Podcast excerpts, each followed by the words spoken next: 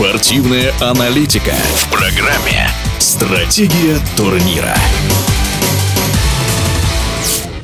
Гонщик Toyota Кали Ронбера стал вторым на ралли Центральной Европы, таким образом оформив досрочное чемпионство. За один этап до конца сезона молодой фин оказался недосягаем для соперников и стал двукратным чемпионом мира в свои 23 года.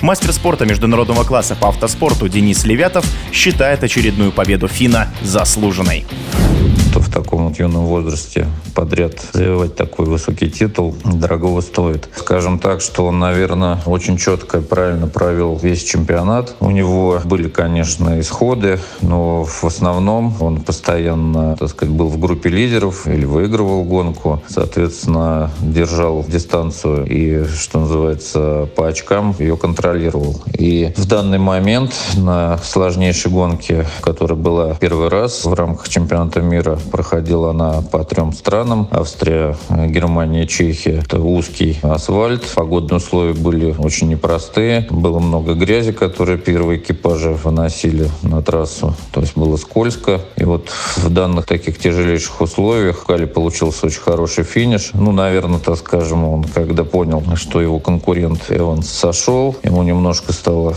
конечно, попроще. Уже не было такого пресса, и он просто-напросто уже достойно, четко завершил гонку, что и позволило ему стать чемпионом мира. Трудно выделить какой-то этап определяющий для Кали в этом сезоне, так как он, в принципе, все этапы ехал отчаянно, боролся. Ну, определяющий, наверное, этот ралли Центральной Европы, потому что именно здесь решилась его судьба, и он четко исполнил и установки команды, тренеров своих, и доделал делал до конца. Наверное, этот этап и определил судьбу и титул. А через три недели в Японии состоится заключительный этап чемпионата мира, где, наверное, будет очень интересная борьба между Невелем и Эвансом. Невель имеет 184 очка, а Эванс 191. И, в общем, если Невель победит, он может стать в шестой раз вице-чемпионом мира. Будет интересно понаблюдать за этим. Ну и уже есть информация о том, что Танок на будущий год поедет за команду Hyundai. Соответственно, я думаю, что чемпионат тоже будет с определенной теперь интригой, так как в этом году Тануку сложно было на машине Ford конкурировать со всеми остальными.